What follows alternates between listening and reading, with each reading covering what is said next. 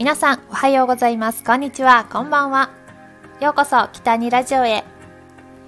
どうも北にゆりです。私はピアス作りと書道が好きなんですがその好きを合体させて今日は書道ピアスを作りました。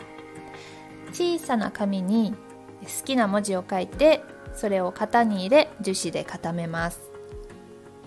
なぜ響くという文字を書いたのかと思ったかもしれないですけど、うん、理由は特になくてただなんとなく浮かんだからです。ウイスキーを飲みたい気分やったんかな。響き美味しいですよね。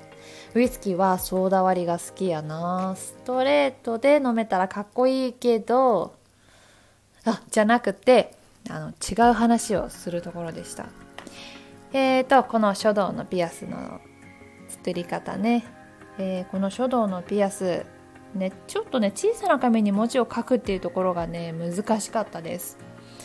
うんこれ以上小さいと何書いているかわからなくなっちゃうかなって思いますね。えー、今回使った型。この外枠ですね。外枠とピアスのパーツは100円ショップで買いました。樹脂は、えー、アクセサリーのパーツ屋さんで買ったんですがこれもね100円ショップでも買うことができます。もうね何でも売ってありますよね。100円ショップ大好きです。えー、裏側に台紙で、えー、透かして使ったのは地元飛騨高山にある文房具屋さん松華堂さんで買ったおしゃれな和紙です。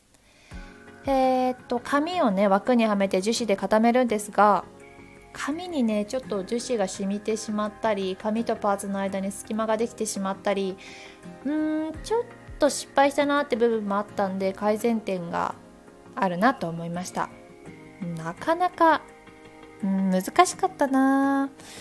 いろいろ試作品作ってみたいと思いました。ピアスじゃなくてペンダントにしてもいいかな。本当ね私ピアス作り急にはまってまあたくさん作ってもう作りすぎてお店開けそうなぐらいの量になってきています。まあでも売れるレベルのものではないかなって思うんでなかなかこうね売ったりとかしてないんですけど。うん友達にプレゼントでもしようかな。うん。今日は私の趣味のお話でした。今日もお話聞いていただきありがとうございました。また次回の放送で会いましょう。ありがとうございました。北にでした。またね